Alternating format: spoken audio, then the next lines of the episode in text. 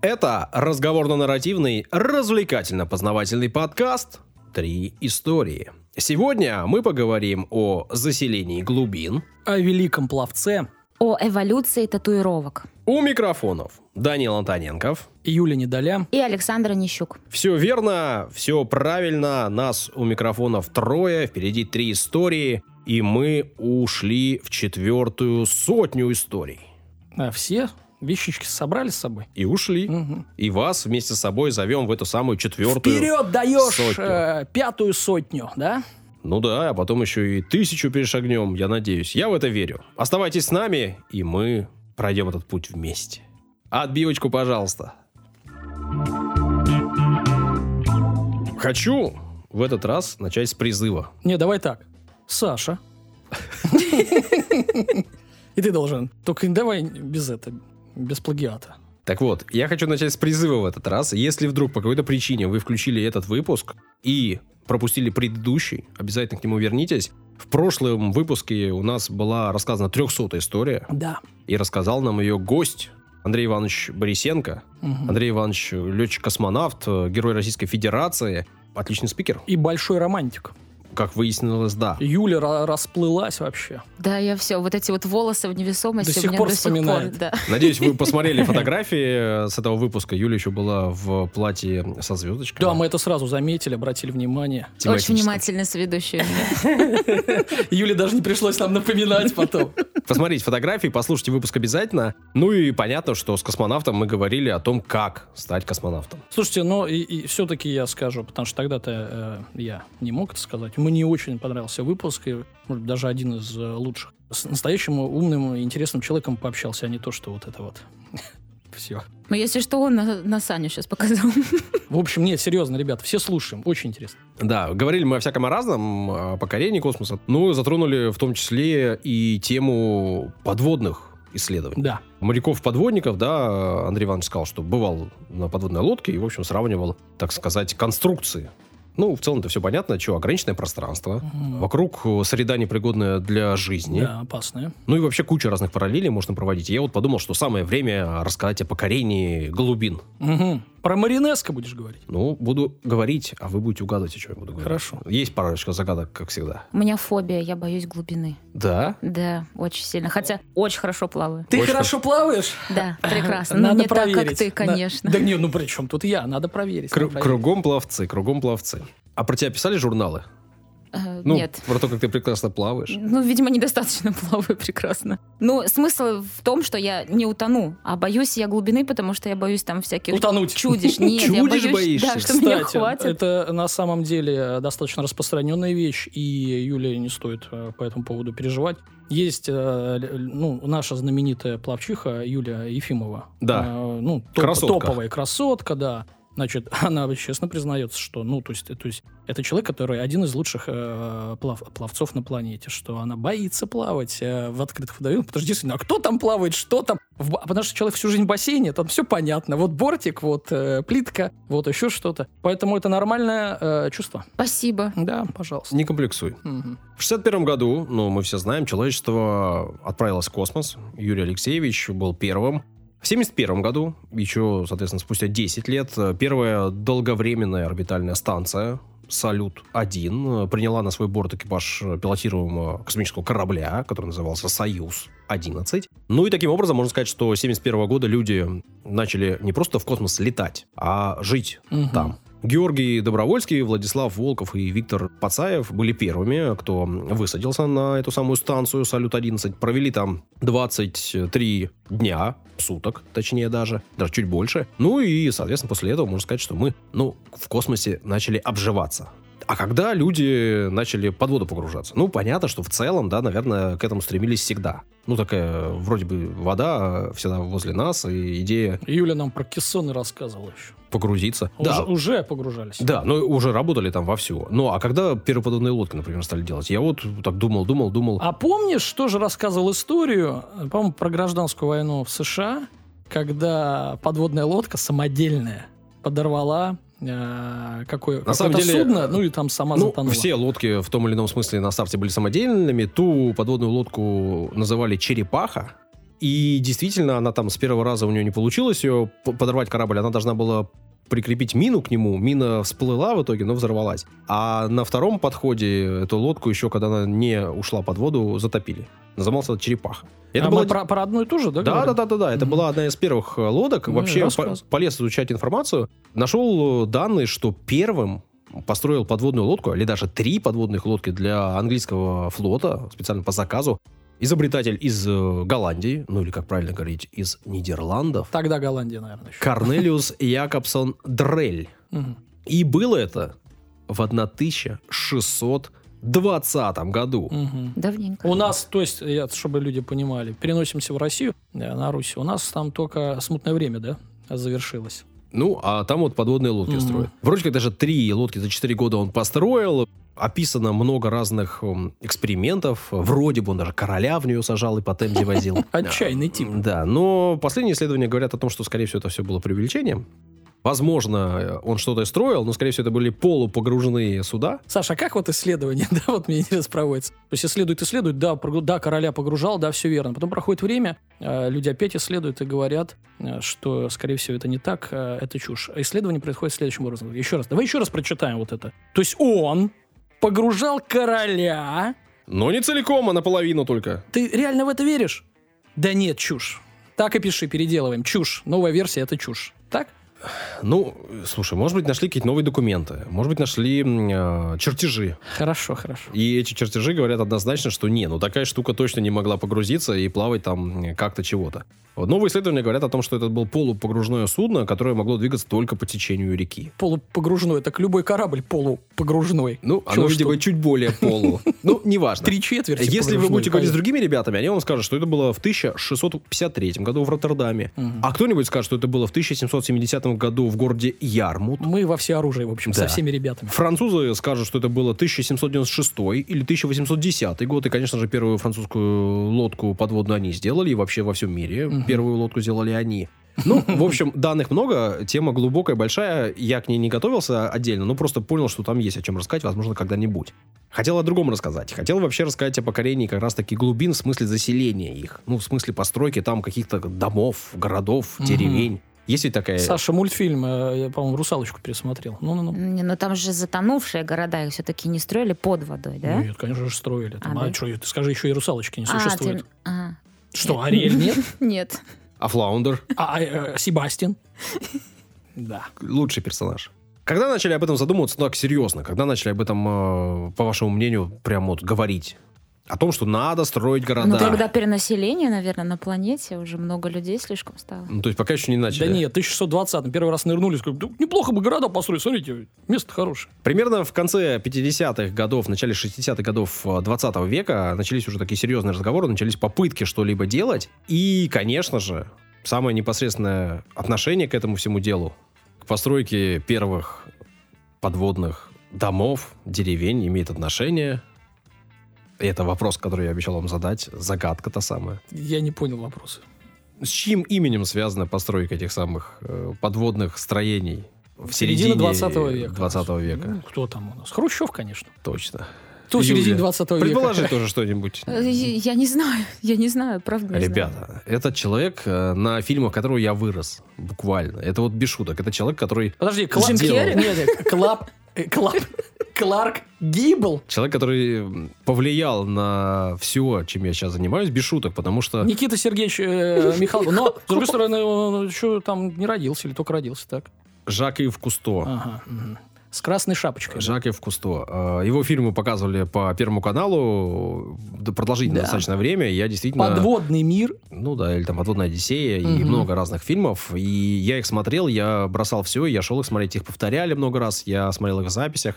И, ну, это то, что так э, меня... Ну, меня откуда Юля знает? Юля у нас а, молодая, Я русалочку смотрела. конечно.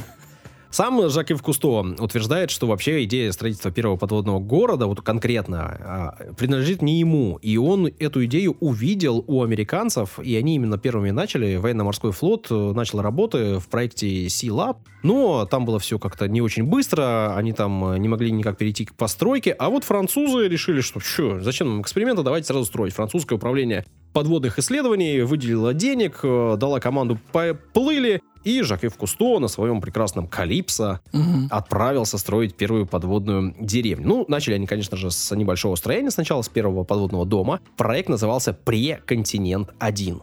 Ну, сначала он просто назывался «Преконтинент». И э, что значит «Преконтинент»? Не, что значит подводный дом? Давай-ка лучше с этого начнем. Ну что, серьезно, для кого? Для, скворечники, для, для рыб?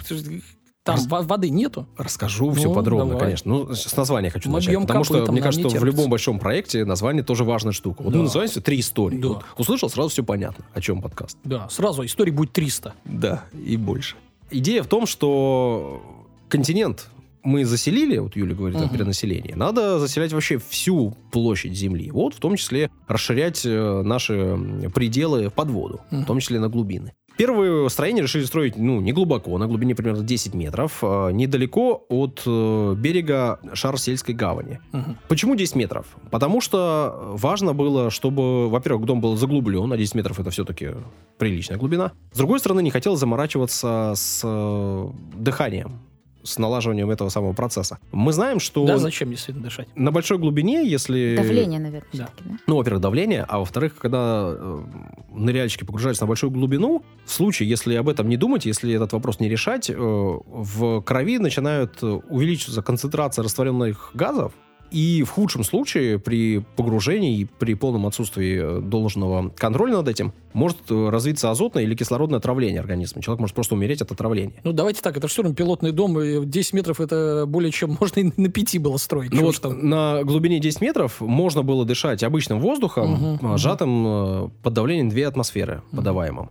И, соответственно, именно поэтому была выбрана такая глубина. С одной стороны, глубоко, это не 5 метров, да, это уже глубоко, это 10 метров. А с другой стороны, еще можно дышать обычным воздухом, не нужно придумать смеси. В баллонах туда не обычный воздух заправляется, а специальная смесь с пониженным содержанием тех или иных газов Мгм. специальных. Там причем от глубины, насколько я понимаю, зависит тоже в том числе. Так вот, вы спросили, кто там жил? Ну, это логичный Да. вопрос и правильный. Конечно же, Жак-Ив Кусто лично Мгм. отобрал туда двух специалистов. Альберт э, Фалько и Клод Весли, Ага. так звали опытных профессионалов. Позже в одном из интервью Фалько сказал следующее. Мы, конечно же, профессионалы-водолазы, а не сварщики, электрики и рабочие. Но капитан Кусто сказал нам, мы должны сами оборудовать дом, чтобы не ощущать впоследствии тягот жизни под водой. И действительно, по большому счету, они взяли большую цистерну, такую серьезную, чуть ее переоборудовали руками э, самих водолазов и Жака Ива непосредственно. Ну и погрузили это все на глубину 10 метров. Так как это, по большому счету, большая бочка, кодовое имя, название, прозвание у этого дома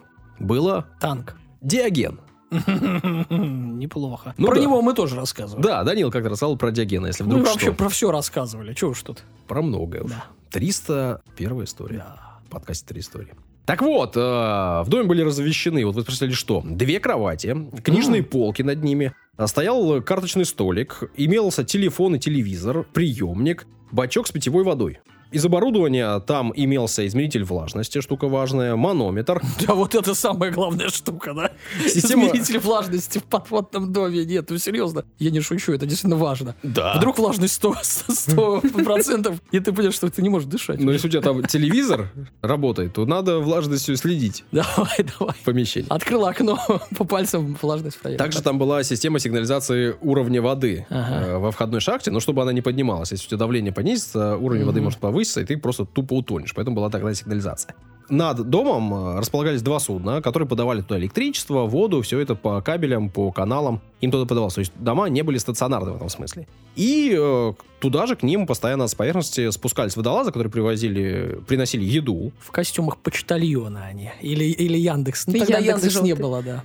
Как они попадают туда, я не могу понять. Ну, открываешь дверь, есть- ныряешь. Ну Стучишься, как? во-первых. Нет, ну подожди, Называешь потом кодовое слово. что, откачивается вода, и потом ты попадаешь в сухое Ну, помещение. шлюз, как скорее это всего, есть происходит? какой-то. Ну, э, как проще всего сделать? Нужно бочку поставить вертикально, в ней воздух под давлением. Соответственно, если ты опустишь бочку вот так, вертикально вниз, то останется воздух, а снизу будет вода. А, то есть они снизу как бы. То Они есть с- снизу. Не вот так вот, да, тук-тук-тук. Ну, как бы да, дом. вниз сверху, Ну, да. понятно. Ну, плюс там снизу, понятно, была система шлюзов, и они туда заплывали, они же водолазы, они же профессионалы, не случайных людей взяли с улицы. Стоит отметить, что Альберт и Клод э, не сидели целыми днями дома, там все это время, типа, их туда отправили, сидите, тусуйтесь, телек смотрите. Нет. Они гуляли и плавали вокруг дома. Да, да, да. Они погружались на глубину до 25 метров. А мы тоже недавно говорили о том, что вот когда мы говорили про кессоны, да, что кессонная болезнь, вот это все, что нельзя всплывать быстро. А это им позволяло, соответственно, с 25 метров просто заходить домой и тусить, тусить дома, потом опять идти на 25 метров. Легко. Ну. Плюс э, за ними постоянно следили, за их здоровьем. э, Врачи проводили с ними разные эксперименты, плюс постоянно выходили с ними на связь, там периодически их будили, спрашивали, как они самочувствие. Ну, в общем, все такое. Это был эксперимент серьезный. Потому что, ну, мы знаем, что Жак Иф — это исследователь. Да. Да. Семь дней. знаем. Семь дней они прожили под водой. И все семь дней э, у них в целом все было хорошо. Сначала они немножко загрустили, вроде как, типа, что-то солнца не видно, и Ну вообще помещение небольшое, ограниченное. Но потом вроде как разошлись, нормально, вот что, выйти погулять можно, 25 метров погрузиться, их же любимое дело. Ты так рассказывал, я думала, они там дней 50 хотя Ну бы да, прожили. совсем Семь чуть маловато. маловато. Даже да. Ариэль к ним в гости не успел прийти. Ну, да, но для первого Только дома было скребся Себастьян. выбрано именно это время. И это не то, чтобы они вышли там заранее. Нет, это програ- по программе так было. И в итоге программа была признана состоявшейся, успешной. Эксперимент э, был признан э, с положительными Удавшимся. результатами, да, удавшимся, все правильно. Ну и, конечно же, если все прошло хорошо, надо делать дальше. В 63 году в лагуне рифа Шаб-Руми в Красном море, в 25 километрах уже от э, порта Судана, в очень жарком климате, там, где очень жаркая вода, и там, где не было уже никакого берега поблизости, было принято решение построить преконтинент-2. И в этот раз решили строить уже не просто один дом, а целую деревню подводную. Ничего себе. Самым крупным э, сооружением поселения на глубине 11 метров э, стал пятикомнатный дом «Морская звезда». Мгм. Понятно, что он пятикомнатный, был в форме гигантской четырехугольной звезды. От э, граней центрального отсека отходили четыре комнаты, в которых можно было размещаться. В пятом отсеке размещалась кают-компания. И, чтобы вы понимали, это серьезная и большая кают-компания. А если вы смотрели фильмы Кусто, то вы видели, как жили французы в то время, в 60-х годах на своих кораблях. И как вообще выглядели французы в то время. Ну, понятно же, да, Данил сказал, красная шапочка Кусто. Это Мгм. правда. Все они такие бородатые, Мгм. все они такие модные. Седые. Ну, бывали, бывали и седые, все курили. Мгм. Кто трубку, кто сигары. И есть э, кадры, которые можно посмотреть, как они в этом подводном во- доме тусуются. Курят там, телек смотрят, еду готовят на электроплитке, дымит все. А ты скинешь телеграм-канал эти кадры? Обязательно скину. Э, О, кто-то занялся каналом. Кто бы это мог быть? Кто у нас молодец? Да-да-да. Помимо пятикомнатного вот этого огромного дома звезды, находились еще и другие сооружения. Во-первых, у них была подводная лодка, специально разработанная для них, которая позволяла им э, перемещаться. И, конечно же, если у тебя есть подводная лодка, а, а ты живешь в деревне, то у тебя должен быть гараж. И Да. у них был специальный гараж, где можно было техобслуживание лодки проводить. То есть он был тоже сухой. Это не то, что в воде ее оставил. Нет, А задний дворик был, чтобы покидать мячик с сыном. Именно. На территории находился склад, ну, потому что у них пятикомнатный дом. Ну, надо где-то мало. табак для трубки хранить. Да. А вся территория деревни была обнесена забором. Правильно. От акул. Чтобы всякие там... От акул, Конечно. да. И, и там же находились еще клетки от акул, куда можно было спрятаться, если вдруг акулы пробрались на территорию. Мгм. И, соответственно, в этих клетках была телефонная, телефонная связь. Но, Да. видимо, говорить-то, наверное, нельзя было. но Можно было просто позвонить. Побулькать. Дзынь-дзынь-дзынь. Три булька, акула. Соответственно, э, территория была такая вот об- обжитая. А еще глубже, на, на глубине 30 метров, находился дом ракета. Так-так. А Трехэтажное сооружение, э, значит, с первым как раз таки этажом шлюзом, втором этажом э, там типа переодевайся, и в третьем этаже живи. Двухкомнатная э, такая Ноги коморка. вытирай, правильно. Да.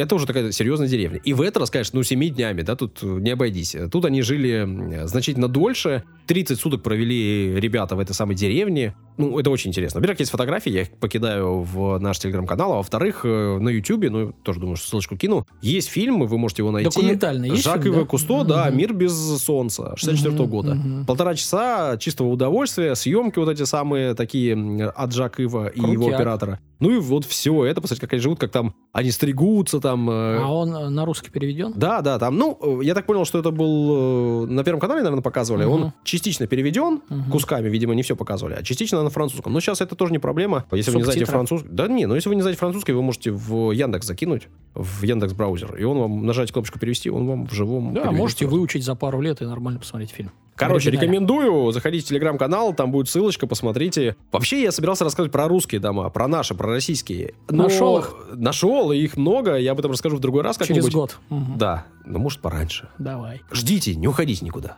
Я здесь. Такая прикольная штука. Это над этим разработчикам Симсов предложить, чтобы... Опять Симсы, господи. Симс 6, подводный дом. Тебе уже там высказали в телеграм-канале какая-то ай-яй-яй.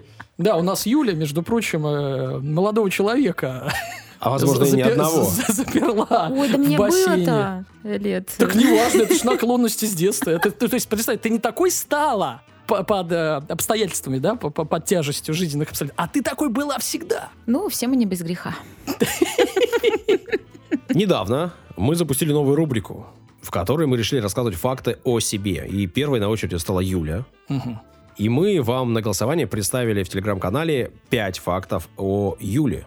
И, соответственно, мы вам предложили выбрать, какой из них неверный. Четыре верных, один неверный. Данил вам сейчас прочтет э, варианты и проценты, которые на данный момент э, в голосовании. Итак, 5 фактов о Юле. Мгм. Посетила 18 стран. Сколько процентов? 17% так ответила. Мгм. Что это неверный ответ. Да, Что не посетила. да. Летала в Норвегию за 600 рублей. Э, 6% наших слушателей Все верят. э, э, считали, что это не правда. Не летала.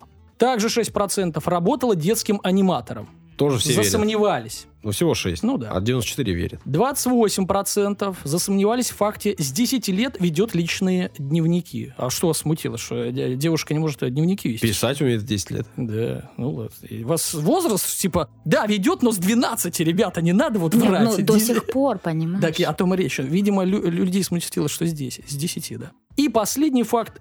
Э, 43% посчитали его неверным. Набила тату Нирвана, думая, что это состояние души, а не рок-группа. То есть Юлю воспринимают как э, такую, так, «А, такая девочка не знает. Ну, что- я это голосовал вре- именно за этот пункт. Да? Ну а как? Ну, я же хотел увидеть результат. Итак, барабанная дробь. Слушай, так наоборот, большинство людей не поверили этому. И это правда. И, конечно, я знаю э, рок-группу Нирвана, и, конечно же, я набила татуировку в честь Курта Кобейна, того самого, а не потому, что это состояние А, души. так это работает. Это так работает. Так что спасибо, почти 50% понял. подписчиков э, Всё понимают мою аддепность. Верят и в любовь Юлю. в рок-музыку. Ну, не очень Спасибо. много, 43, если честно. Ну, 43 не... 43 вот. Немного, немного. 67, 67, то есть у нас все 110% исчисляется. Все правильно. 57. Один э, из фактов а Александр не умеет считать, но это уже в следующих историях. Слушай, еще тебе двойка. Сегодня факты Он уже ниже не, опустится, не ляжет. О Даниле. Да. Так, ну, так, собрались. Я Факты собран. о прекрасном. А, Подлец какой. Ну ладно. а, по той же схеме Да. заходим в телеграм-канал Мгм. и голосуем за неправильный факт. Да. То есть четыре Пять правильных. фактов, один неверный. Да, про Данила. Мгм. Зачитываем. Первый факт. Установил рекорд мира в плавании. Мгм. Подрабатывал змееловом в Индии. Ого. Поставил 100 стогов на сенокосах. Ага. Мгм. Защитил диплом на тему исследования структуры российских банков с использованием теоремы Модильяни-Миллера. Ух, И последний подтягивался 54 раза. Не хорош. хухры-мухры вам. Ну, пять это фактов. все я, ребята. Пять фактов. Все правдивые, чего ж тут. В одном есть Я, ошибка. настолько крут, знаешь, про Чак Норриса. Чак, Чак Норрис настолько крут. Да, ну, да. Я настолько крут, что обо мне нельзя сочинить неправдивый факт. А? Как тебе? Ну, вы попробуйте угадать. Попробуйте. Возможно, Юлия что-нибудь да придумала. Данил, Да! а ты знаешь, что не только мы сегодня перешли в четвертую сотню, но и ты прямо сейчас перейдешь во вторую сотню. Да, с тобой-то не забалуешь. Ты мне это, об этом напомнил, и мне пришлось сделать особую историю. 101 история от Данила Антоненкова в подкасте «Три истории». Да, а вы еще там пока. Вы еще там, а я уже во второй сотне, ребята. Ха-ха-ха. Пока я тут один сейчас, как бы, как себя дома Ну, почувствую. я тебя догоню. Давай, давай. А я тебя не жду. Дверь закрою. Ладно, сегодня действительно моя история 101 м, так А у Юли будет Саша. девятая. Да, ну, ну, Юлю дождемся. У нас будет уже 190 елок, к нам зайдет, это хорошо. Расскажу, в общем, о примечательном для меня человеке. Для меня, потому что история там 101 моя. И, э, с одной стороны, конечно, история для меня скучная, потому что я и так про него много знаю. Но, возможно, вам понравится, потому что вы о нем знаете Все немного. будет зависеть, Даня, Да. от тебя. Да, посмотрим. Кто это? Итак, возможно, он вам известен. Этот герой моего рассказа. Давайте так. Это Майкл Джордан от плавания, а? Ну, его тоже зовут Майкл. Так. И э, фамилия у него на F. Ну, ты-то знаешь, понятно, со мной якшаешься, потому что давно, а Юлок? Якшается прям. Якшается, да. Мы якшаемся. Ну, А я не знаю. Майкл Фелпс, ребята. А, Вы э, слышал такую знаю, фамилию? да. Почему Джордан? Почему такие параллели? Ну, кроме того, потому что... Лучший, потому что. Да, потому что я люблю баскетбол и плавание, да. Но потому что действительно, Майкл Джордан для многих, даже для тех, кто не разбирается в баскетболе, это синоним победы. Это человек, который изменил баскетбол в принципе. Он сделал его невероятно популярным. То есть до Майкла Джордана э, баскетбол не был таким популярным в мире. Он побудил десятки и сотни миллионов людей заниматься этим видом спорта, баскетболом. Вот и Фелпс, вот все, что я сказал про Майкла Джордана, можно сказать и про Фелпса только для плавания. Только плавание не стало таким популярным. А вот и э, стало. Она, конечно, э, уступает игровым видам спорта, но то, что оно стало популярнее намного, чем было, и даже для телевидения. Мы просто смотрим и берем, например, сейчас есть лига коммерческая. Впервые в истории люди доплавали до коммерческой лиги, то есть которая должна окупаться, э, давать деньги. Раньше только там чемпионаты мира, Европы и все. Олимпиады всякие. Да, там, да, да, да, да. А теперь вот люди собираются, плывут команды, сборные. Не по национальному признаку, а вот именно э, по командному, да. Поэтому нет, действительно, он переломил вот эту штуку в зрелищности. Мы с тобой как-то общались с парнем, э, пловцом, да, здесь, в Санкт-Петербурге, на одном из твоих проектов, который как раз-таки говорил о- об участии в подобном. Я не помню, Саш. Мы говорили с Владимиром Предкиным. Было дело. Но это вообще человек легендарный. Ну ладно, не парень. Постарше нас, да. Мужчина. Да, Да нет, ну, блин, с парнем молодым мы говорили, который учится в Америке в одном из университетов и плавает там за сборную и э, думает о том, чтобы попасть туда в, в какой-то там момент. А, точно! Я думал, в подкастах. Нет, Не-не-не. действительно, мы снимали... э, Это Марк Николаев, да. И он там плавает как раз-таки в этих, э, на этих соревнованиях. Наш, кстати, из э, области человек э, международного класса мастер спорта. Ну ладно. Итак, Майкл, Майкл Фелпс. Единственный в истории 23-кратный олимпийский чемпион. 23 золотые медали. К месту сказать безумие. Без- какое-то. Да, да, можно, разрешается. Значит, он перекрыл э, достижения э, не только атлетов 20-21 века, но и даже превзошел Юля достижения грека Леонида Родосского. А при чем тут Юля? Ну, потому что... э, Потому что ты пропустила выпуск про Олимпиаду, который я Э. рассказывал. Да, да, а, а еще не дослушала. У нас слушателей больше три истории слушать, чем ты.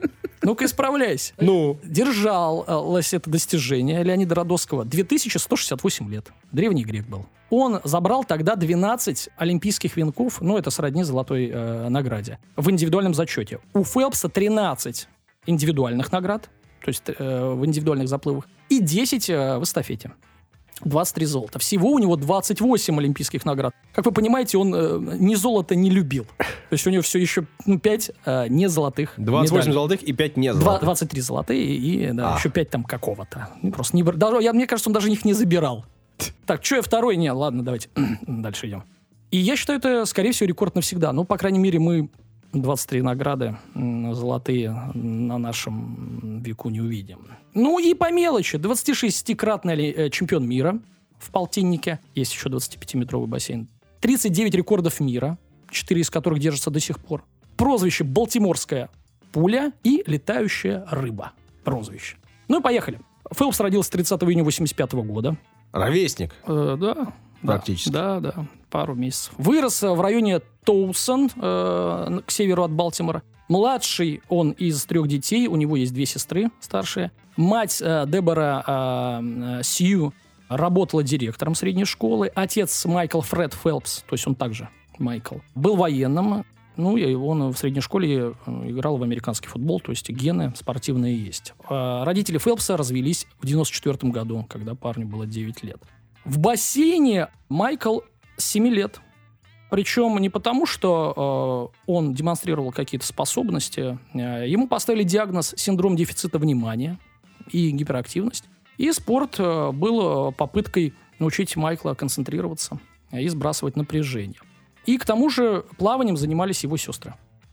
Ну, мол, старшие. Да, Давай возьмите его. Че он тут бегает? А ты про сестер расскажешь, чемпионки они или нет? Нет, они не достигли, но они его всегда поддерживали и поддерживают. То есть, э, в принципе, когда Майкл выступает, на трибунах всегда мама и сестры. Мама и сестры всегда.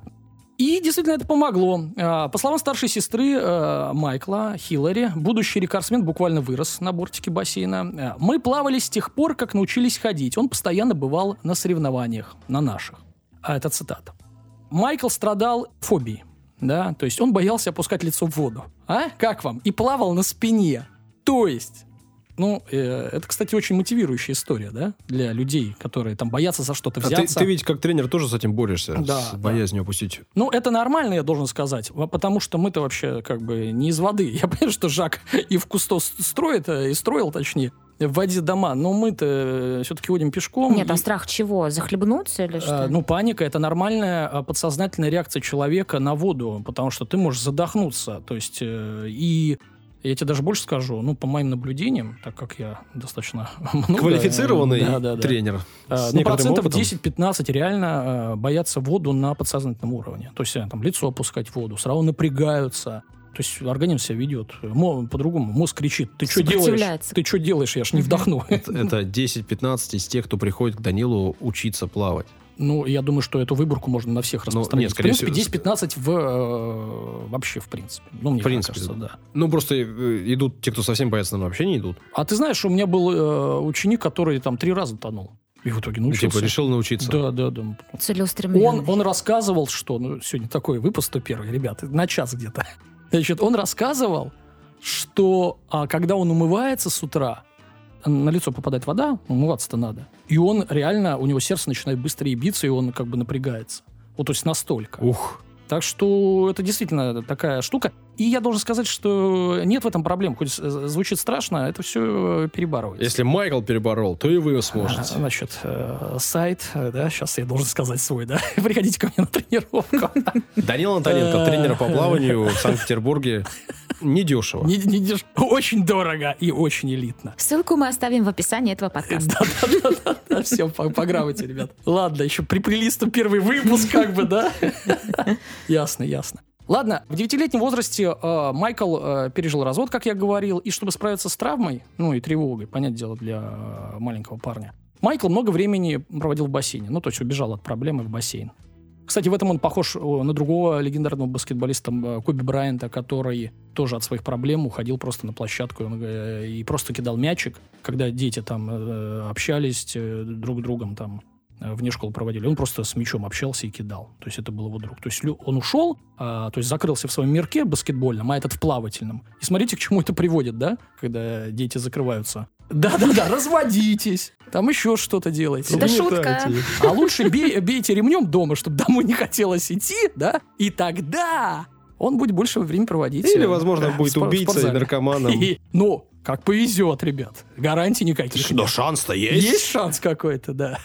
Ладно, э, чувствуется сарказм или мы должны озвучивать? Теперь? Вообще не чувствуется, если честно. Прям Ладно, чувствуется, ребят, что это сарказм, да. говорите. У нас еще это самое. В 10 лет Майкл установил национальный рекорд в США для своего возраста. То есть был лучшим... э, Десятилеткой. э, десятилеткой в стране. В 11 тренером Фелпса стал знаменитый Боб Бауман, который привел американца к главным наградам и который стал единственным его э, тренером э, последующим. Надо сказать, что Бауман, по сути, стал Фелпсу вторым отцом. Он и по возрасту его так старше, и там отца нет, э, заменил. А тренер он, в принципе, я- ну, у меня тоже есть тренер. Э, Ну, был, и как бы сейчас мы тоже общаемся. Плавание такой вид спорта это не три раза в неделю, я имею в виду профессионалов. Это ты там живешь. Ты там пять часов в день на тренировке. Там утром, например, два часа. Потом э, вторая тренировка в зале час-полтора, в воде два-два с половиной. И ты, по сути, там 5-6 часов э, э, Каждый тренируешься. И, Как и- на работе. и с тобой рядом этот человек, тренер. С тобой родители столько времени не проводят, понимаешь? что ты дома не бываешь, да. только спишь. Да, то есть школа, тренировка и все. Поэтому это не мудрено, что тренеры, э, ну, практически, я не знаю, крылья, знаете, что. И пока Баум лишь советовал мальчишке больше есть, потому что он был худой. Я видел фотки реально такой просто одни кости. А, ну и ходить в спор- в спортзал. Я как-то посмотрел видео 11-летнего Фелпса. В Ютубе можно найти. А, Я вам скажу, детское плавание, оно такое. У детей все равно есть предохранители некоторые, и они не дают часто выкладываться на 100%, когда плывешь. Я и сам себя ребенком помню. Редко кто выкладывается до конца. Я выкладывался. Спойлер. И те, кто выкладываются, получаются, они прилагают больше усилий, и ты даже можешь, в принципе, хуже быть и плавать похуже. Но за счет вот своей энергии и не жаление себя, если можно сказать, эти дети занимают э, первые места и плывут быстрее. То есть они отключают как-то э, своей тягой победе предохранители. Вот эти. Инстинкт природы. самосохранения. Да, да, абсолютно. То есть потратить последнюю каплю энергии. Со взрослыми ну, можно работать, это воспитывается, да, а с детьми, ну, сложнее. И вот я видел 11-летнего Майкла Фелпса, ну, у него вообще там берегов нету. Просто какой-то, ну, безумец, как будто планка опускается, знаешь, и все, понесся Почесал. почесал. Поэтому вот он, э, видимо, ему это удавалось. Ну и первая Олимпиада Фелпса – это Сидней 2000 года. 15 лет ему было. Он стал самым молодым олимпийским пловцом американским а, за последние 68 лет. 15 лет. Ну, это виды спорта не плавание в таком возрасте приходит на Олимпиаду. Например. Но в 15 лет. Гимнастика. Нет, э, ты знаешь, э, раньше плавание тоже было молодым, оно сейчас стареет. Ну, конечно, нет, э, конечно, старее гимнастики плавания. Я имею в виду по возрасту. Или там фигурного катания. Да, да, да, по- постарше там. Ну, тоже молодым, но не 15. Ну, там 18, Да, да, 19 да, лет. Да, да, да. Но он не выиграл, понятное дело. Ну, был пятым, в финале плыл. В финале Добрался пятым. до- добра- И до бронзы не хватило на 200-метровке 33 сотых секунды. То Ну, есть, как бы, сколько это? это? Это это мало. Мало. Это мало, это немного. Особенно для двухсотки. Если на полтинник, можно было сказать, что много. Первый настоящий успех э, и признание случились э, уже э, на следующих Олимпийских играх в Афинах. 2004 год, через 4 года, 19 лет уже было. Он выиграл 8 медалей, 6 золотых, 2 бронзовые. Установил 3 олимпийских рекорда, один мировой. В том же 2004 году впервые поймали Фелпса, я же о жизни рассказываю, не только о наградах, э, в нетрезвом состоянии, за рулем. Вот, да, почувствовал жизнь. Парнишка. Получил условный срок. Это мы точно осуждаем. Осуждаем, потому что вы можете получить условный срок. Нет, не поэтому. Был приговорен к обязательным общественным работам и ездил по Америке, рассказывал подросткам о вреде алкоголя. У них, конечно, это классно придумано, да? Ты провинишься, ты едешь и рассказываешь. Ну, наверное, Так ты должен для этого быть Фелпсом, чтобы Да, рассказывать. видимо, да, чтобы тебе прислушивались. Да. Не делайте, как я говорил он. Значит, следующие триумфальные игры Балтиморской пули. Это Олимпиада в Пекине через 8 лет. Э, Фелпс выиграл в Китае все дистанции, на которых стартовал. Просто все. Золото взял. Да. В его копилке э, еще 8 золотых наград прибавилось. Таким образом, американец стал 14-кратным олимпийским чемпионом. А в Пекине они уже в гидриках гоняли? Они гоняли с нулевых в гидриках. То есть А, он там наоборот, с- Пекин был последней Олимпиадой, когда в гидриках, потому что с 2009 года, когда на чемпионате мира э, в Риме был установлен, по-моему, 28 мировых рекордов из 43 дистанций, решили, что надо с этим завязывать и все-таки плавать, а не э, за счет ги- гидрокостюмов. Соответственно, ввели какие-то там ограничения, а теперь уже на Юля э, красивые шортики. Прекрасно. Да, не полные Одобряю. костюмы, да. После Пекина 23-летний Фелпс решил, что может уходить на пенсию. Он мечтал э, валяться в постели до полудня, ну, в своих э, мемуарах пишет, ни о чем не заботиться э, и э, не испытывать никаких, э, каких угрызений совести.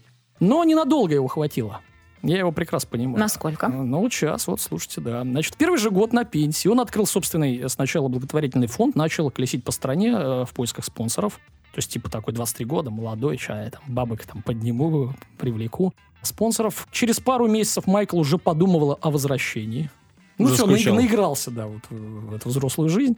И в 2009 году э, все-таки камбэк пришлось отсрочить. В прессе появились фотографии, вот интересно, кто-то слил, да, доброжелатели, в которых Фелпс курил марихуану. Кошмар. Ужас! Юля, вот так звучит сарказм, да?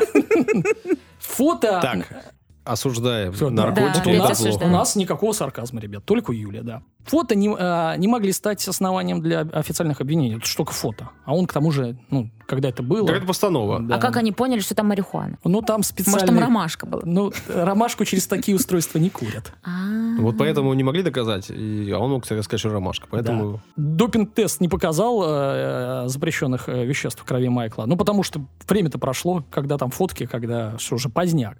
Но все-таки федерация, образ-то испорчен, сказала нечего. нехорошо. И на несколько месяцев отстранила э, Майкла от участия в соревнованиях за неподобающее поведение. Вот такая формулировка. Кстати, вспомни Майкла Джордана. Получается, что э, вот этот камбэк э, Фелпс отложился, но он сейчас будет. И Майкл же тоже уходил в 93-м году. Да, из Он- баскетбола. Да, из баскетбола. Он в 93-м году три уже титул выиграл, три года подряд, 91, 92, 93. И ушел на два года. И вернул, Пошел в гольф. Ну, он, э, нет, он в бейсбол пошел. А, в бейсбол. Да, и потом вернулся. И вот и Фелпс вернулся. И э, стал готовиться к играм э, в 2012 году в Лондоне. Увез он оттуда 4 золота, 2 серебра, а также очередное намерение уйти из спорта. В этот раз хватит, в этот раз точно. И вот цитата. Ему уже 27 лет, уже получается раз, два, три, четвертая Олимпиада, уже все там, все доказал уже, все. Я давно говорил, что не буду выступать после 30. Не в обиду всем тем спортсменам, которые в этом возрасте по-прежнему в большом спорте. Сейчас мне 27, а в Рио, 16 год, Мгм. на, на на будущее говорит, мне уже будет 31. К тому времени я не вижу себя в плавании. Я точно закончил и не вернусь. Ну что, он ушел второй раз. И Джордан уходил второй раз в 98 году. То есть Джордан пришел, выиграл три титула, 96, 97, 98, и тоже ушел. Как, как, э, Хваток, говорит. как Майкл. Майкл был как Майкл. Значит, н- немножко отвлечемся, прежде чем говорить его историю а, дальше. А, рост Фелпса метр девяносто три, размах рук при этом а, 201 сантиметр. Я сейчас говорю о том, почему Майклу удается так э, много завоевать медалей. А я думала, размах и рост одинаковый у Во- человека. И ты правильно думала, у обычного человека, да, так и есть. Ну, то есть, У условно, нас если у обычных смертных. Да, то есть если ты там метр восемьдесят, метр восемьдесят Да. размах, там метр семьдесят, метр семьдесят и так далее. Размах рук говорит о том, что ну загре- за- руки-то загребущие, так эти. Кстати, вот по этому критерию, этот критерий реально официальный, ну, у баскетболистов в НБА. Почему? Потому что к росту, если ты вытянешь руку, ты будешь ближе к кольцу, ну, то есть там рост влияет не только рост, а еще и длина рук. И там это распространено, потому что там идет именно селекция такая.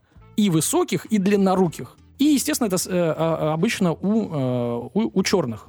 Ну, как у бы это нормально. афроамериканцев. Ну, нет, почему? Просто у африканцев. афро-французов, да, и у афро- афро-афро. И испано, Да, афро, и прочее. Короче, у, у- Чернокожих у чернокожих людей, да. Чернокожих людей, потому что, ну, генетически, они вот, вот так. У белых э, это редко, как бы, ты встретишь. Что вы на меня так смотрите? Белый, черный, кожа у людей такая. Так Я- мы смотрим на тебя все это Да, время, ты пока так ты историю рассказываешь. заж- А, Ну да. Вот, а у Майкла, видите, плюс 8. Плюс 8. То есть, ну, а, антропометрические данные как бы впечатляют. 47 размер ноги, что тоже как бы- 47-й. Да, что тоже неплохо. Такая ласта. Я когда своими учениками работаю, особенно с девчонками, а, вот, а, ну, у них же маленькие ножки. Приходит девчонка с 45-м, ты такой, Не, не, «Воу!» не, обычно так не происходит. У них там какой-нибудь 38 или 37 и они надевают ласты короткие. Есть такие короткие, говорят, вот, видите, ваши ласты как нога у Фелпса. То есть у него, у него свои ласты. Вот он в них ходит, понимаешь? 47 Я не видел 47-м, 46-м видел человека, а с 47-м... Ну, вот. Я на- видела. Значит, у Майкла еще а, само тело такое интересное. У него длинное туловище, если посмотреть фотки. Юля обязательно посмотрит фо- фотки, потому что Майкл там в порядке и в плавках. Длинное туловище, длинное. Ну, то есть от поясницы, да, условно, до холки. И короткие ноги достаточно. И это, может быть, там, он, может, не модель, его не возьмут а, рекламировать нижнее белье Кевин Кляйн, но для плавания Это это, идеально. очень а, хорошая штука. Да, вот этот хвост покороче, помощнее, и вот а, тело, оно у него еще широкое, но широкое оно, а, потому что он наплавал. Уж раскачался. Да, да, и легкие там увеличились. То есть ты вот, э, ты практически скат. Вот скат, представляешь себе, да? Ну вот, ну ладно, переходим к, э, точнее, возвращаемся к жизни. Итак, после Лондона, а, в общем-то, э, Майкл стал опустошенным и разбитым, по своим же признаниям. А, тусовался в клубах, чтобы развеяться. Ну, потому что ты, представляешь, ты всю жизнь ты в бассейне, ты, ты просто там живешь. И ты знаешь, что у тебя ты зацелен, нацелен на тренировки и на результат. Я вам скажу, у, у таких профессиональных спортсменов, да что там, да мы даже не можем говорить не о рекордсменах каких-то мира и чемпионах, а просто там уровень, э, да, условно, там мастера спорта. Э, У людей все заточено на этот спорт. То есть он просыпается, человек, ест, спит, отдыхает. То есть он а, се- себя ограничивает постоянно, или она. Потому что все направлено э, только на тренировки. Ну, представьте, вот человек жил только этим. И потом, а живи как хочешь, делай, что хочешь. И человек потерялся. Плюс цель нужна в жизни же Да. какая-то. А ты уже все выиграл. Да, ну, а тебе общем, всего там 27. 7, 27, поэтому покер, клубы, тусня. Женщина. А, ну, э, я уверен в этом. Это не написано, мы все-таки говорим о великом пловце. Вот. Ну, опять попался на вождении в нетрезвом состоянии. Э, Вот. И на, на этот раз уже пришлось э, посещать клуб анонимных алкоголиков, ребята. Вот. Боб Бауман вспоминал, как в 13 году нетрезвый э, Майкл позвонил ему и заявил, что хочет еще на одни Олимпийские игры. Такой, знаешь, как бывший звонит. Только бывшая выступает, не, скорее, как другу, который говорит, сейчас я бывший позвоню, э, задержи меня, пожалуйста. Типа, ну, я пьяный, я не могу держать. А бывшая — это плавание. Я, я, я не могу, я, я вернусь к ней. Позвонил тренеру я, и я говорит, вернусь. я готов. Я вернусь. А он говорит, не надо, да забудь ты ее уже. Живи своей жизнью. А он, нет, я ей У позвоню. вас уже все было. Э, Да, да, да. Она уже с другими. Ничего С нового, другими. ничего нового не получится. И Бауман говорит, точно нет. Точно нет, я ему сказал точно нет. Мне хватило того, что было, когда мы готовились к Лондону.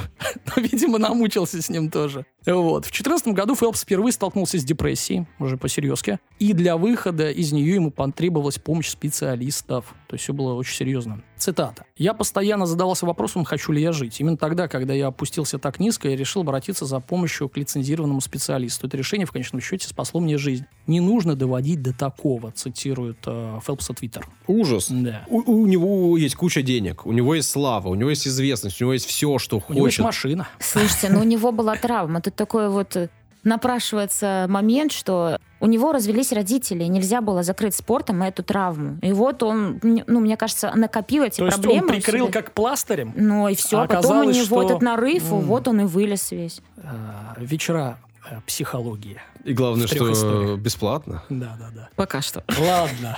А, а, Человеком, который помог Майклу выкарабкаться а, и увидеть смысл жизни, стала его возлюбленная Николь. Юля, ты можешь вздохнуть. Ну так, Она ой. симпатична? Она вообще-то мисс Калифорния А, ну 2010. я спокойно за него. Они встретились в одиннадцатом году. Ну, нормально. Фелпс недолго ждал. То есть брал тепленькой мисс Калифорнию. То есть она в десятом, а они, как бы, да, в одиннадцатом познакомились. Но разбежались. Юля, разбежались. М. И Николь повторно появилась в его жизни э, в четырнадцатом году. А любит он возвращаться. Да, это вообще человек возвращения. Ну и она убедила ее э, записаться на курс реабилитации вот по поводу депрессии.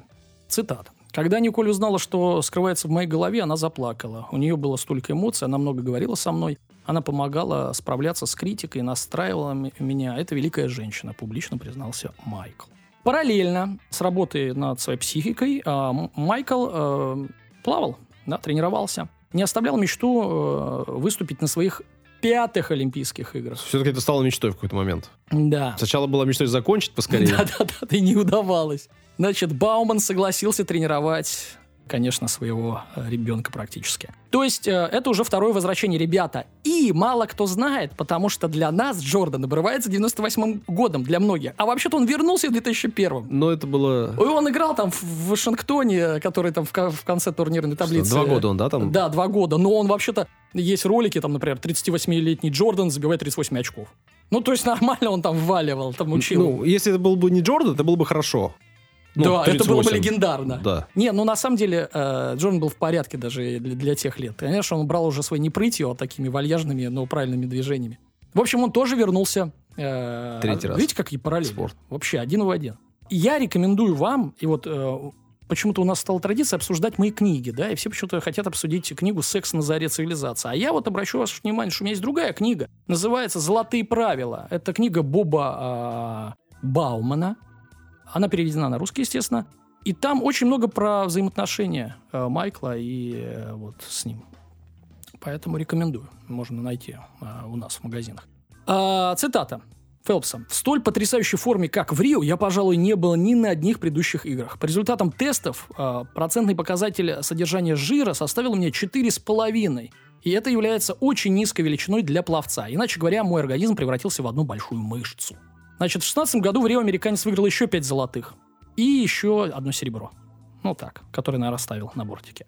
И в третий раз пообещал всем, в первую очередь себе, цитата, «Никогда больше не надену соревновательные шорты. С плаванием покончено. Не думаю, что я вообще захочу продолжать работать в спорте сытым по самое горло». Наконец-то насытился. Ну и что, сегодня Фелпсу 37, и он больше не нарушал обещания. Он в спорт не вернулся. Пару лет назад, правда, ему пришлось соревноваться с акулой.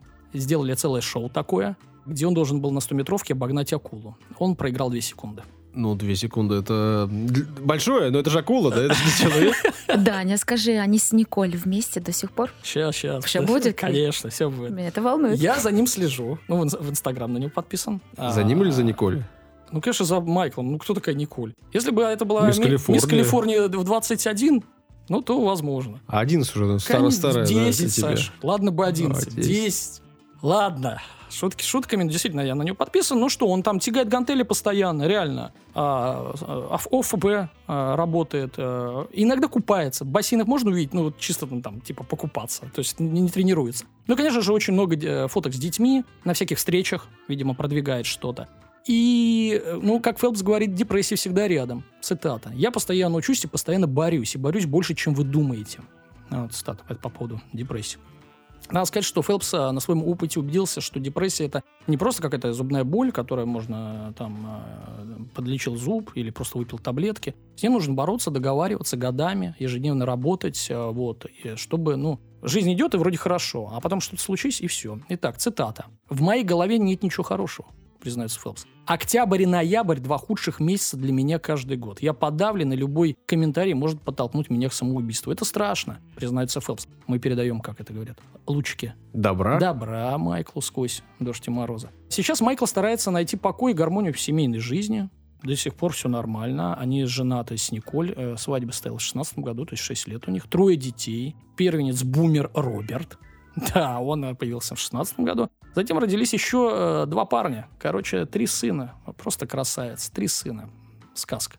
Погодки. А э, если бы у него были дочки, то... это вдвойне сказка, Саша. А. Ты это хочешь от меня Ну, да. Беккет, да я сказал, Хорошо. пожалуйста. Значит, Беккет э, Ричард 18 года и Мэверик Николас, такие имена, в 19 году. Фелпс стал акционером, членом э, консультативного совета э, Talkspace. Это популярный э, онлайн-консалтинг. Вот. э, Фелпс выступает на конференциях и рассказывает людям о своей истории. Не о победах, э, ну, олимпийских наградах, а вот преодолениях. Цитата. Знаю, многие сталкиваются с подобными проблемами, и я хотел бы помочь им. Стараюсь информировать людей о проблемах психологического здоровья. Это сложно, но очень важно. Важнее, чем выиграть золотую медаль. То, чем занимаюсь, дает мне силы, помогает встать с кровати каждое утро. Ну, то есть человек э, рассказывает не то, как выиграть да, золото, а что надо беречь свое психическое здоровье. А, ну, давайте я завершу, как говорится, на сладенькое э, пару цитат Фелпса. От великих людей всегда интересно, да? Да? Ты, ты- ты про себя сейчас говоришь? Ну, Меня зовут не, не- не Майкл. Значит, э, ну, может, э, возможно, кому-то э, это... э, Замотивирует. Да, да, зайдет как мотивация. Итак, мир не стоит на месте. К тому же статусы ВКонтакте никто не отменял. Да-да-да, Да, ребят, пользуйтесь, пожалуйста. Значит, мир не стоит на месте, и космические технологии могут помочь перейти э, к спортивным рекордам, э, но плывет и устанавливает рекорды все равно человек. Такая цитата. Ограничений не существует. Чем больше ты стремишься к чему-то, тем дальше сумеешь продвинуться. Еще для статуса, пожалуйста. Формула нормальной жизни не обходится без спорта. Еще. Рекорды существуют для того, чтобы их бить. Правда? Но не мои. Не, ну вот вообще-то бьют. Неважно, как ты начал, главное, как ты закончишь. Вот это неплохо. Значит, а, то есть это говорит о, о неудачах. Да, Юля сдерживается, конечно. Не очень сдерживается. Не очень сдерживайся, Юля, сдерживайся. Мы еще не закончили. Мечта настолько большая, насколько ты можешь мечтать. Все возможно. А вот. Ну и, э, в принципе, у меня все. Единственное, вот э, от себя бы хотел добавить некое рассуждение. Может, у тебя у вас есть какие-то вопросы ко мне, как специалисту М- Майкла Веда. Но а, по мне, так вообще великие люди, великие в каком-то деле, допустим, в спорте, да, и, допустим, конкретно в плавании, а, появляются когда, когда все сходится, вот попадает в яблочко. Что мы видим на примере Майкла? Это тело, да, ну, невероятное, приспособленное к плаванию.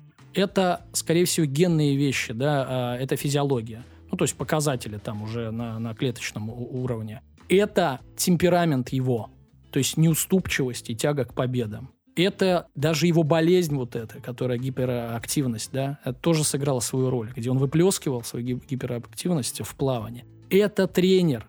С другим могло так не состояться. Ну, слушай, Это, подожди, я не закончил. Еще страна, где он родился. Вот будь все то же самое, но в Нигерии. Да нифига б не было. Потому что это инфраструктура, то есть бассейны, да, это э, фармакология.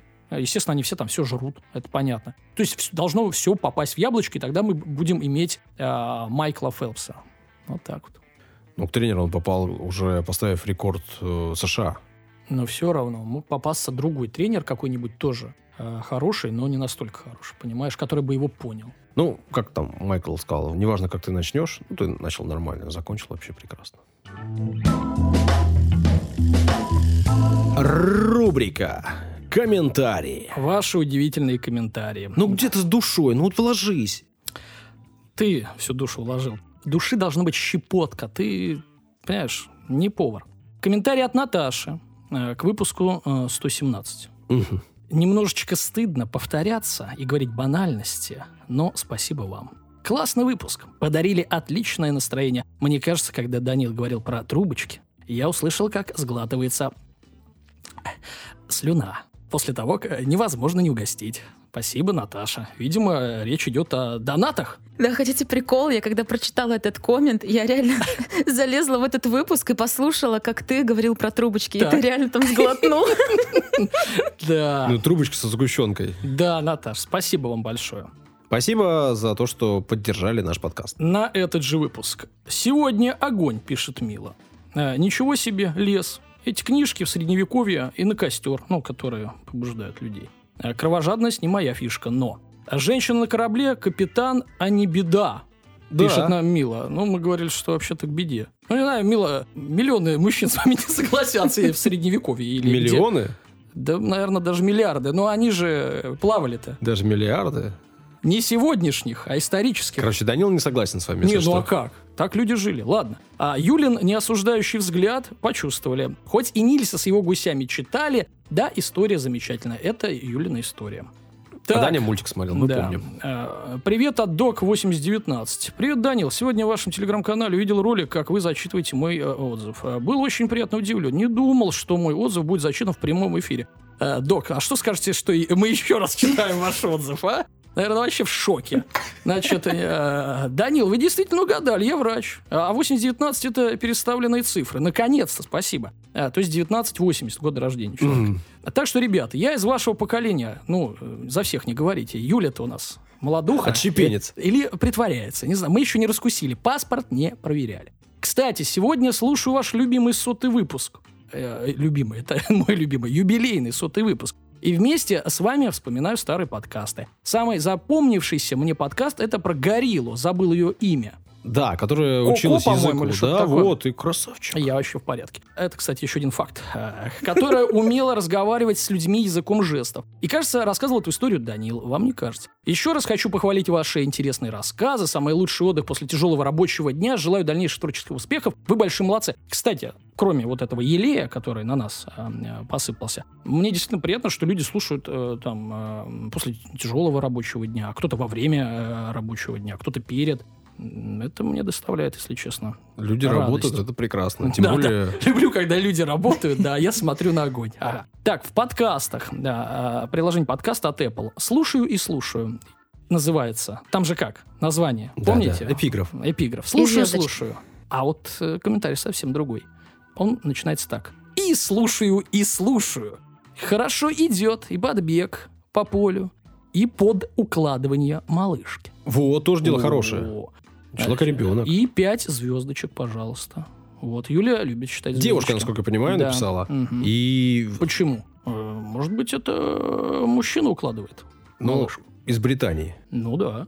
Там тоже укладывают. Там тоже есть малышки. Ладно, а, значит, больше духоты и доброты называется э, комментарий можно? от Верона. Последний, Саша. А Верон, Мгм. это мужчина. А, почему? Верон. Ве- э, Может Ве- быть, Вероника. Да. А ты читай дальше. А может быть, Сейчас это э, какой-то аккаунт города Верона. Как только появился термин «душнила», мой муж А, девушка, значит. То тоже не факт. Сейчас такие времена. Мой муж стал меня звать так. Поэтому, как душнила душнилу, ведущего понимаю. Саша, это про тебя. Ребят, пожалуйста, везде принципиально через А. Пожалуйста. Не надо жестоких историй, как о котиках в средневековье. Я вот чуть не... А, когда их вылавливали, потому что считали их там пособниками ведьм, да? Да. Я вот пытался вспомнить, что за Ты щас котики. вспомнил? Да-да-да. Вот только сейчас вспомнил, кстати. Ну, хорош. Инсайт такой случился прямо во время записи. Захожу в подкаст за позитивом, дабы э, скрасить прогулку на положенные 10 тысяч шагов. Смотри-ка, человек делает все по инструкции. Кстати, мы тоже говорили про положенность 10 тысяч шагов. Да. Или про то, что это миф. Мгм. Послушайте из Подумайте, может, вы не будете больше ходить. И дошла, идя от новых к старым выпускам, до истории о женщине-кошке. Я вот не помню. Ты что Я не помню. Ну, э, э, Что-то елок у тебя всю память отбила. Бастет. Бастет, женщина-кошка. Ну, я серьезно, э, уже возраст, видимо. Все супер, все классно. Только животинок жаль. Не надо таких историй больше. А вот про людоеда вполне норм заходит. И смайлики. Это можно. Спасибо вам. Вот, кстати, да, вот девушек... Верона, Да, спасибо, вам. большое. Спасибо. Очень приятно. Вот такие комментарии, развернутые, большие, это прям... прям... Комментарий на комментарий. Вот э, женщин, девушек всегда э, ассоциируют с добротой, милотой, э, с э, сочувствием. Говорит, «Э, кошечек не надо, а вот э, как бы про людоеда вперед. А? Да это же сарказм был, ну что ты не понимаешь? Типа людей не жалко. жалко. Это был тоже сарказм сейчас. Вот так звучит сарказм.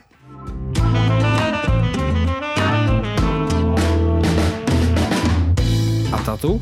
А тату? Группа? Нет, не группа, а о татуировках. Сегодня пойдет речь, а точнее о эволюции Как татуировок. же Лена Катина или кто там? Катя Ленина, я не помню. Да, дай бог ей здоровья, Да, что я могу хорошо. сказать. Это мое любимое. Я прям очень хотела об этом рассказать, но ждала, когда я немножечко это притру с вами, наберусь опыта, чтобы раскрепоститься. Почему это твое любимое? Расскажи. Люблю татуировки. На самом деле, сильно. ребят, слушатели, у Юли невероятные э, купола и Сталин на груди. А я об этом тоже расскажу, кстати, что они означают. Купола. Ты видел грудь Юли? Не, ну как бы ты декольте, конечно. Ну да. Ну, в маечках же ходят Ну, Я все. не видел. Ну ладно, у меня нет Сталина на груди. Куда это пошло? Ну что ты, ну зачем? Ну, Так, погнали. Первые татуировки были сделаны в первобытном обществе. Информацию, которую как-то можно датировать, появилась в 4000 году до нашей эры. Археологи находили статуэтки с разукрашенными телами и мумии людей, на которых э, татуировки сохранялись, Мгм. и их можно было как-то прочитать. Набивали их наточенными костями и зубами животных, ветками, колючками, в общем, э, всем, что можно было наточить как-то. мгм. А вместо краски была сажа. И вот так М. вот ее прекрасно вбивали э, в кожу человека. А, вообще э, говорят, что с таких древних времен тату били вместо документов. То есть, да, э, возраст, э, какой-то статус, вождь, не Ага. вождь и так далее, все это можно было прочитать э, на теле человека. Я вообще не буду зацикливаться на вот этом блоке древности, потому что, во-первых, информации реально очень мало, а я думаю, что достоверной информации ну, еще меньше. При- ну, в принципе, понимая э, жизнь людей 4000 лет до нашей эры, там все просто было. Они били э, в честь богов, какие-то обереги они делали от злых духов, и вот там И какие-то... вещи. Да, и статусные вещи. Да в вообще принципе, там жизнь все, была на очень самом деле. простая. Да. Ну да, поэтому мы не будем остановиться на этом блоке, а пойдем дальше. Никто лайки не собирал, да? Не, собирали ягоды. Все, похихикали. Да, нет, еще. В Китае полторы тысячи лет до нашей эры наносили тату преступникам и на лицо, Во. чтобы издалека Конечно. можно было увидеть негодяя. Подожди-ка, а проституткам? Ну, это прижигали, да, там вот эти? Клеймили их. Ну, Откуда слушай, есть и шрамирование, есть э, клеймирование вот Да, это, да. но речь у нас идет сегодня о татуировках, Мгм. именно когда тебе под кожу а, вбивают э, краску, сажу там и Мне все под кожу, мне под кожу, мне. Так, Э, да. не надо дальше. Кстати, в, в тему татуировок, или, как говорят в преступном мире, наколок, а, вообще моя любимая. Да ты вообще Это понятно, да. асоциальный элемент, Я, чуть-чуть позже об этом расскажу. У меня будет целый блок. Это очень интересно. Сегодня? Сегодня, конечно же. Хорошо, Но мы же говорим про эволюцию татуировок. До этого мы тоже. Я чувствую, у нас такая будет э, выпуск, что че- человек не только до, работы доберется э, с нашим выпуском, но и обратно уедет, да? Я обещаю, я не буду такой долгой, как ты, Дань. Давайте. Теперь Так. наша эра. Да. Европа. 13 век. Мгм. Татуировками забивали свое тело артисты и циркачи. Люди, расписанные как картины галереи, имели очень большой успех а, у зрителей. Мгм. И так сильно зрителям нравились эти расписанные тела, что они считали это красивым, и парижане решили на этом заработать бабло Так. и начали открывать свои мастерские, чтобы люди обычные могли себе тоже набить тату. А это какой год, век? Это 13 век. Мгм. Ничего себе. Мастера сами изготовляли краску и водили ее иглами под кожу, Мгм. соответственно. И там уже даже, по-моему, вот как раз-таки в этом веке находили уже какие-то а, приспособления. То есть Мгм. это не просто какие-то иглы на палочках были, а уже какие-то более-менее похожие на тату-машины. Мгм. Машинки, точнее. А вот в 18-19 веках моряки считали, что татуировка несет магическую силу. И, например, они набивали себе на спине огромные распятия, а, думая, что а, их это как-то спасет. Мгм. Их и их корабль Да. уберегут их от а, утопленников. Вот тут немного мои личные истории Так, а, ты- про магию. Что-то с моряками связано. А, про магию. Не в этот раз. Так, так, так. Про магию. Э, С моей самой первой тату, которую я набила 10 лет назад, а, Так. я всегда чувствовала себе изменения. То есть я не просто так всегда бью татуировки, потому что это красиво, я не знаю. Если вы заметили, я, в принципе, всегда хожу в закрытых кофтах и не Да. стараюсь их как-то, ну, всем Еле показать. заставляю Юлю раздеться, когда мы в студии. По локоть, Конечно. чтобы увидеть мои татуировки. Нет, ну просто, чтобы тебе душно не было. понимаешь? Да, Потому ага. что Саши достаточно. Мой тату-мастер, а я у него все татуировки била, кроме одной. У меня есть одна Мой такая тату-мастер. Залетная. Да, это, кстати, очень Да? важно, реально. У нас вот с ним связь, я тебе сейчас Как про, про отец, энергию рассказываю. Мгм. Он вообще очень удивительный человек, правда. Он очень интересный, много знает истории, всяких э, теорий заговоров. Да. Вот смотри, каждый сеанс... человек. каждый- Ты меня Ромку не, обож- не Так- обижай. так Я Ро- сейчас, Ромка, сейчас рычать начну на тебя. Это Ромка, господи. Смотри, каждый сеанс длится от 4 до 6 часов. И мы всегда говорим... Подожди, Анунаки. Что ты скажешь? Да много, надо сказать, у него татушек тьма, каждый по 6 часов. Она да, все я знает же не про Иллюминаты захватят мир, нет? А, слушай, я тебе не про эти теории заговоров сейчас прилетит? Когда ждать? А Я, я тебя подожду сейчас, Хорошо, пока ты давай. выговоришься, и продолжу. Я тебе хотела душу раскрыть сейчас. Это, это серьезная для меня тема, правда. Чертовы же домасоны. Да, Юля, отвернись от него. Да я не могу, мне Разговаривай выйти... со слушателями, со слушателями разговаривай. А, Глаз на пирамиде доллара. Я, просто жду, пока он наиграется, и все. Я играюсь, ребят. Давай, давай. Все, поигрался? Да.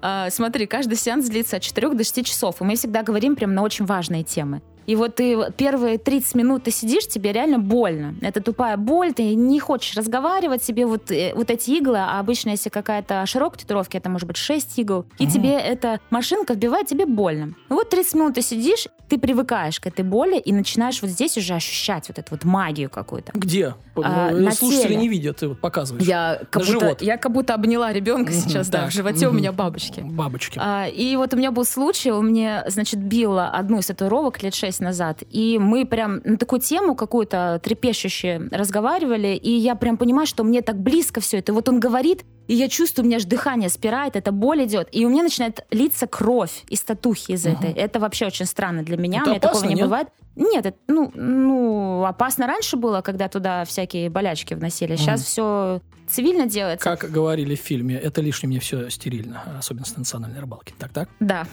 Что-то на пенсионерском Да. опять, да? Да. И у меня начинает идти кровь. И это дико, и я прям думаю, все, вот эта татуха, как будто бы она меня приняла, и я приняла ее. О. Слушай, я могу показаться сейчас О. сумасшедшей, не смотри так на В меня. смысле Нет, можешь? Я Так, это так. показалась уже, да? Но я тебе точно говорю, что это огромная энергия, которую тебе вбивают Ну, конечно, э, человек э, вместе с той вливаются. мыслью, которую Мгм. ты хочешь да, доказать. Короче, такой проводник некий, Мгм. вот энергетический. Так, Все, так. я свою сумасшедшую речь закончила, идем дальше. Значит, что тут мое любимое? А почему татуировка в России несет уголовный контекст? Потому что в большинстве случаев у меня, когда мой дедушка увидел мою первую татуху, он сказал, наколку набила, как ты могла? У меня до сих пор 10 лет у меня татухи, а он их не переносит вообще.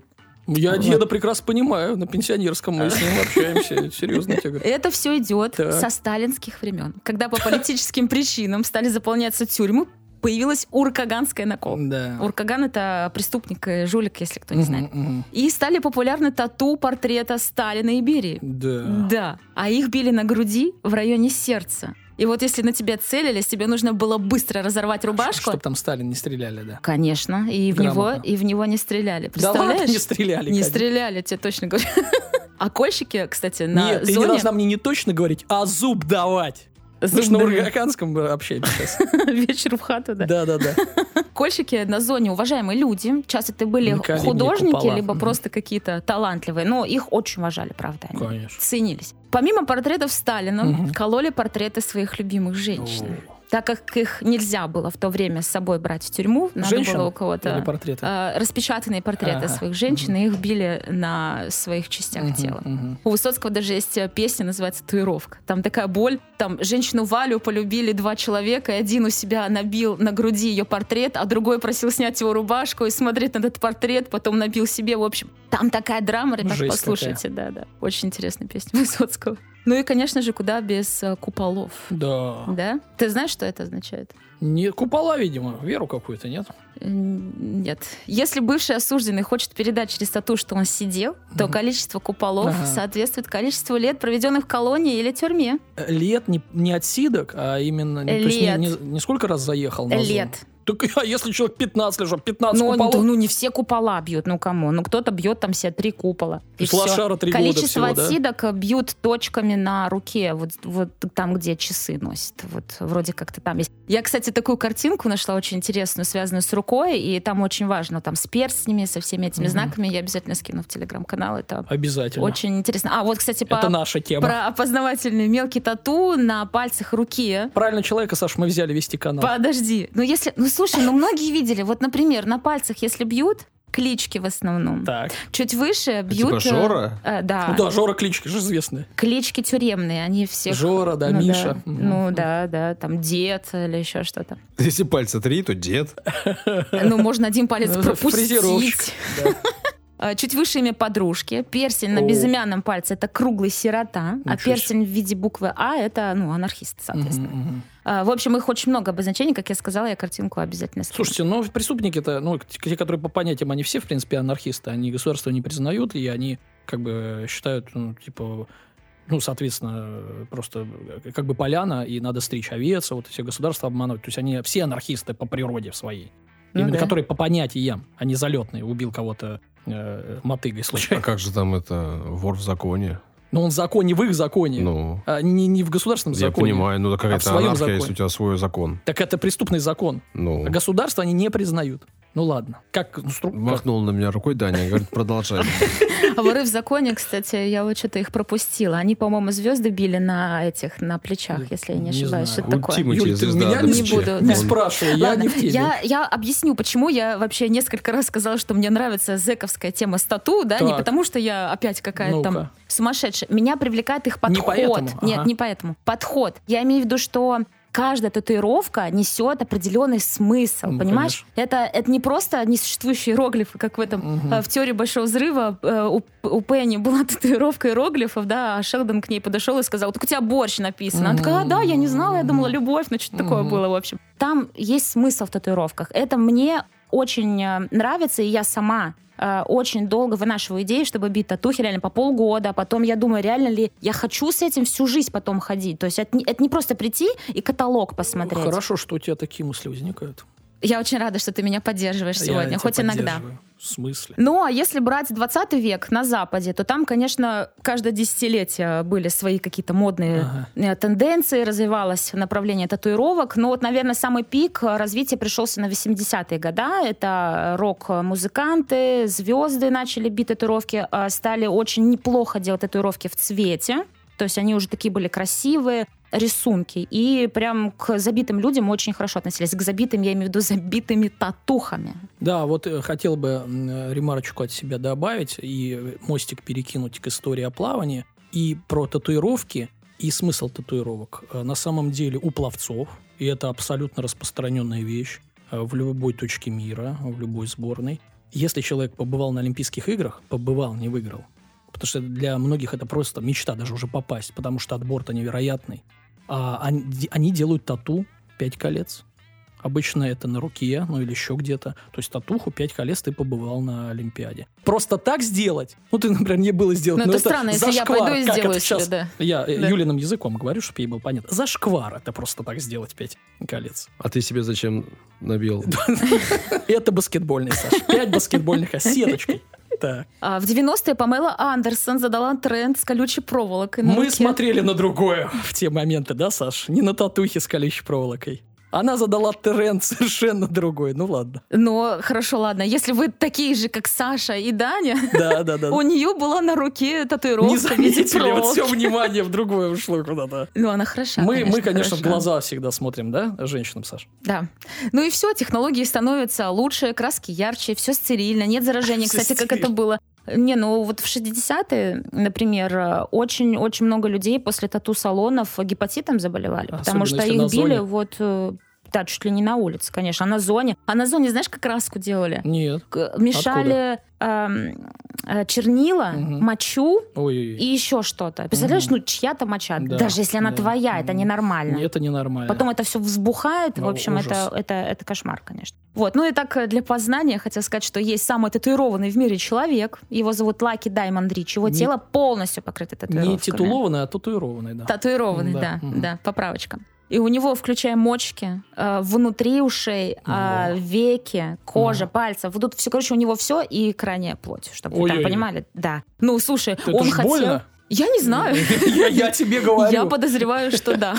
Жесть какая. С учетом того, что татуировки не рекомендуют э, бить под наркотиком. Тихо. Ну, Почему? Ну, потому что это якобы как-то может повлиять на то, как краска А впитается может, в наоборот, типа кожу. терпеть Типа на пигмент. это как бы, типа тоже. Ну, надо Не, терпеть. Эльфо. Надо не, терпеть. ну это не связано с, с энергиями, да, нет, это связано с Энергия, я биологией. фанат. Да, Нет, нет, энергия. ну просто это может очень плохо Ну, э, понятно. пигмент привиться Мгм, просто и мгм. все. Поэтому подытожим. У Давай. меня есть итог. Я, у О, у тебя есть мораль. меня есть мораль. Ну, почти Я Крылов. очень люблю татуировки, правда. Я их э, буду делать, и меня не остановить. Но чистое тело у людей Да. тоже привлекательное. И тут нельзя и говорить, что кто-то э, там красивый, кто-то некрасивый, потому что мне очень часто прилетало раньше что-то, как ты будешь выглядеть в старости, а вот какой ты пример сыну можешь подать и все такое. Ну, короче, таких людей Что ты отвечала? не стоит слушать. Да ничего я не отвечала, на самом деле. Что их слушать-то? Поэтому я считаю, что это просто признак невоспитанности, и таких Ага, слушать нельзя. ага, ага. И, конечно, ради интереса, Да. если у вас есть татуировки, которые вы можете поделиться и рассказать, что они означают, О. присылайте свои фоточки в телеграм-канал. Да. Я всех отлайкаю, всех пролайкаю и прокомментирую. Да. А ты свои-то выложишь? Сталина и купола. Да. Значит, все в телеграм-канал лайкят Выложим. чужое и выкладывают свое. И свое. Да, и, ребята, на закрыточку. История вам поучительная. Э, Прежде чем делать татуировки, подумайте. У меня есть друг очень близкий. Он себе в институте сделал татуировку э, того самого иероглифа, которая означает молния. Он электрик, он как бы работает. Но Ему сейчас много годков, и он говорит, «Ну, зря я это сделал. Но на невидном месте. Почему зря? Ну, не, не то, что зря, но он говорит, ну, как бы, к ней теперь так. Остыл. Он дальше не пошел, как, как Юля, все тело покрывать. У него вот Ну, один аэробик. Плохой специалист ему убил татуировку. Он может ее перебить. Сделать прям энергии не те пошли. да. Энергии не И те. истории так все рассказывают. Короче, относитесь к татуировкам серьезно. Да. Вот и все. Но при этом это прекрасно. Подкаст «Три истории». Я вполне уверен, что это самый длинный выпуск нашего подкаста Да? за все время. Не, ну подожди, у нас 300 с э, Андреем Ивановичем был. Ну, не считается с гостевой, Хорошо. а это классический. Ну, Мы хорошие же истории были. Ворвались в четвертую сотню историй. Данил ворвался во вторую сотню своих историй. Поздравляем. Спасибо всем, кто слушает эти самые истории. Поразительное, конечно, количество их уже опубликовано. Поразительное количество вас их слушает. С каждым днем вас становится все больше и больше. Мы смотрим за статистикой, следим за ней. Удивительно, что растем от месяца к месяцу все это время. Тебе удивительно? Ну, мне, да, честно говоря, очень приятно и очень радостно осознавать, что вы с нами, что вы слушаете, а смотришь, что люди слушают до самого конца эти самые истории, вот до самых этих слов дослушивают, и становится приятно особенно. Если есть желание нас поздравить или есть желание что-либо нам сказать, пишите там, где вы это можете сделать, ВКонтакте, в Телеграме, э, можете написать в Apple Podcast, в Кастбоксе, там есть возможность. Ну и можете нас поддержать материально, если есть желание, либо по ссылочке в описании, либо по QR-коду в описании можно любую сумму закинуть нам на все что угодно, либо можно подписаться на ежемесячную поддержку в размере 100, 150 или 300 рублей в месяц. Тоже ссылочка есть в описании, будем признательны. На этом все. Пока-пока. До свидания. Чао!